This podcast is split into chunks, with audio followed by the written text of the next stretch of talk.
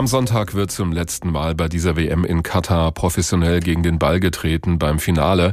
Und dann war's das. Die ganze Aufregung um eine Weltmeisterschaft mitten im Winter, mitten in der Wüste, wird dann langsam aber sicher vorbei sein.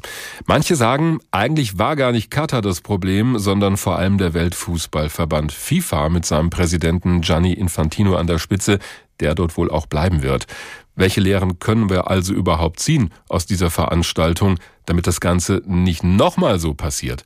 Darüber habe ich mit Jürgen Mittag gesprochen, Professor für Sportpolitik an der Deutschen Sporthochschule in Köln. Herr Professor Mittag, auch früher gab es schon große Sportereignisse in Ländern, die es mit den Menschenrechten zum Beispiel nicht so genau nehmen. Da wurde gerne mal drüber hinweggesehen. Warum war das dieses Mal so anders? Ja, ich denke, das Jahr 2022 ist der Höhepunkt der sportpolitischen Debatten, die wir bis jetzt erlebt haben. In Katar kommt sozusagen alles wie unter einem Brennglas zusammen.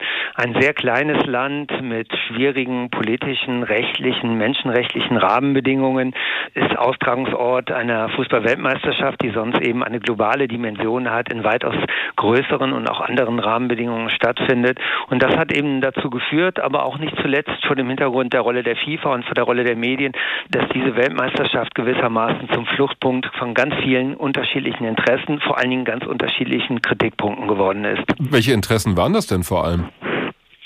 Nun, es gab eine Menge von Menschenrechtsorganisationen, Zivilgesellschaftsorganisationen, aber auch Fußballfans, die die Werte des Fußballs hochhalten wollen, die in dieser Weltmeisterschaft sozusagen alle Kritik, die man an der Kommerzialisierung des Fußballs ausmachen kann, aber auch an der Entfremdung des Fußballs erkennen kann, zum Ausdruck gebracht haben und deswegen eben diese doch sehr große, sehr heftige Protestwellen bis hin eben zu Boykottaufrufen, die sich in dieser Weltmeisterschaft niedergeschlagen eingeschlagen haben. Bei einer Sache ist, glaube ich, dass bei dieser Fußball-WM in Katar so ein bisschen eskaliert, als es um die One Love Binde ging, als Zeichen der Toleranz und Offenheit und die Frage, sollen das jetzt auch die deutschen Spieler anlegen, diese Binde? Und am Ende haben sie es nicht getan, weil die FIFA, der Weltfußballverband, mit Sanktionen gedroht hat.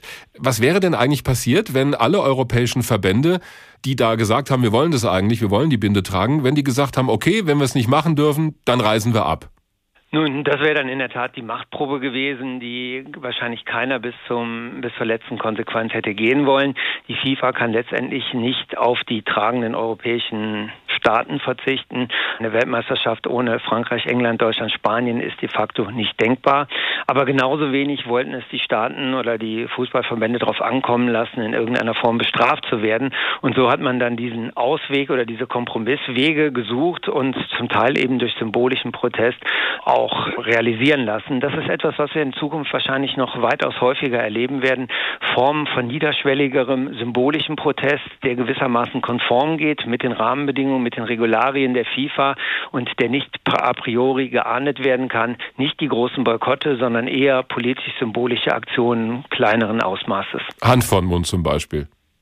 Das wäre ein typisches Symbol, das Abwenden von einer Ehrentribüne, ähm, Gesten, Handzeichen, die gemacht werden. Das werden wir weitaus häufiger noch erleben. Wir haben es in der Vergangenheit schon immer wieder erlebt, in der letzten Dekade in verstärktem Maße. Und das wird wahrscheinlich die Form sein, in der man weiter die Politisierung des Sports und des Fußballs im Allgemeinen austrägt.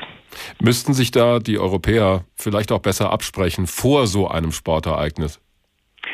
Wenn man seine Interessen gezielter durchsetzen will, das auf jeden Fall. Allerdings passiert das auch schon, in dem Fall der Binde zwar nicht, aber ähm, die UEFA oder die Mitgliedsverbände der UEFA haben gemeinsam mit den Mitgliedsverbänden der äh, südamerikanischen Fußballföderation mittlerweile ein Büro in London eröffnet, um sich dort abzustimmen, um auch gezielter gegen die FIFA schon vorzugehen. Man denke an das FIFA-Ansinnen, die WM alle zwei Jahre stattfinden zu lassen, statt alle vier Jahre. Mhm. Also da gibt es schon entsprechende Mechanismen, nur sie sind nicht hinreichend genutzt worden, um ihre, die Interessen der Europäer und vielleicht auch der Lateinamerikaner oder Südamerikaner durchzusetzen.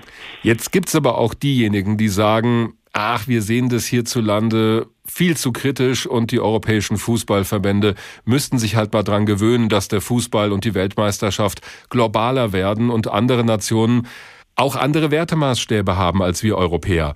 Ist da was dran? Ähm, der Fußball hat zwar eine starke Dominanz im Westen, aber der Westen ist nicht ausschließlich derjenige, der den Fußball und die Regeln oder die äußeren Rahmenbedingungen zumindest bestimmen kann. Und deswegen muss man sich wahrscheinlich wirklich darauf einlassen, dass andernorts andere rechtliche, andere kulturelle, andere soziale Rahmenbedingungen herrschen. Gleichwohl gilt zu bedenken, die kommenden Sportgroßereignisse, ob es Olympische Spiele oder Fußball-Weltmeisterschaften sind, finden zunächst einmal wieder im Westen statt. Mhm. Insofern hat man auch von Seiten der Ausrichter, von Seiten der Verbände, FIFA und IOC, dem Ganzen auch etwas Wind aus den Segeln genommen, indem man eben in den sicheren Hafen der etablierten Ausrichterorte zumindest für die nächsten Spiele und Weltmeisterschaften zurückgetreten ist.